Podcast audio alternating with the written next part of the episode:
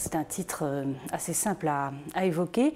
Euh, il s'agit d'un dialogue du début, à, la fin de ce roman, euh, d'un dialogue qu'on pourrait qualifier de socratique, c'est-à-dire un, dialogue entre un écrivain, qui est une femme, mais je n'aime pas dire écrivaine, donc c'est une femme, un écrivain, qui est peut-être bien moi d'ailleurs, et quelqu'un d'autre dont on ne sait pas vraiment qui c'est, qui est une autre femme, euh, on sait qu'elles ont un rapport assez familier puisqu'elles se tutoient.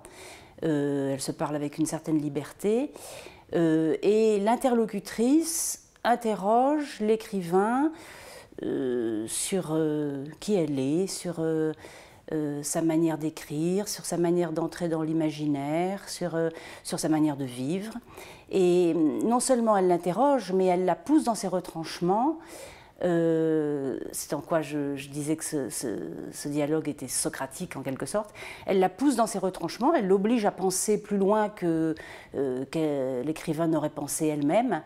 Euh, et elle la pousse tant et si bien qu'en effet, l'écrivain va aborder des, des questions que jusqu'à maintenant elle n'avait probablement jamais abordées ni dans sa pensée ni dans son œuvre. Je crois qu'il y a un lien euh, avec Petite table soit mise, euh, en dépit de la forme euh, tout à fait différente. il y a un lien qui est celui de l'écriture. Dialogue d'été, c'est un roman sur l'écriture, au fond. C'est un roman aussi sur la mer, mais ça, bon, il n'est peut-être pas utile d'entrer dans tous les détails. Enfin, c'est beaucoup un roman sur la mer, mais enfin, c'est un roman sur l'écriture. Et, et Petite table soit mise, était, euh, était aussi d'une autre manière, abordé autrement, euh, un roman, cette fois-ci plutôt sur la naissance à l'écriture. J'y racontais euh, comme, en gros comment, et en général, comment on devient écrivain, ou en tout cas comment la, le personnage de ce livre devenait écrivain. Donc là, il ne s'agit pas de devenir, ça y est, elle est devenue, et là, elle raconte plutôt eh bien, comment elle s'y prend pour, pour entrer dans la fiction.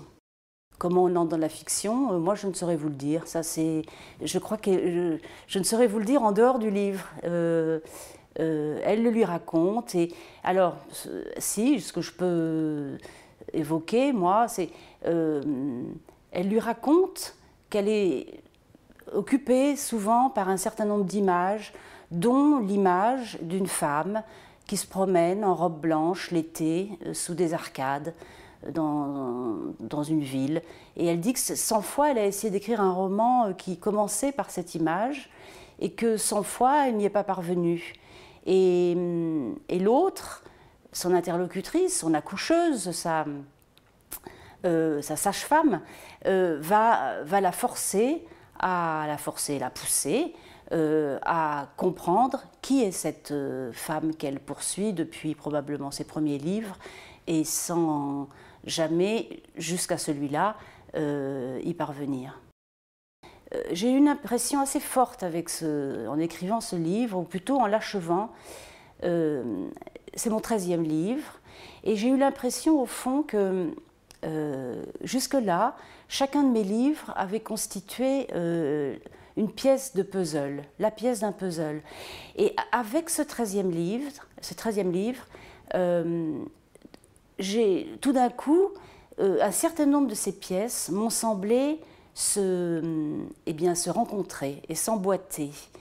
Euh, et commencer peut-être à délivrer, à montrer une image qui serait l'image de mon œuvre.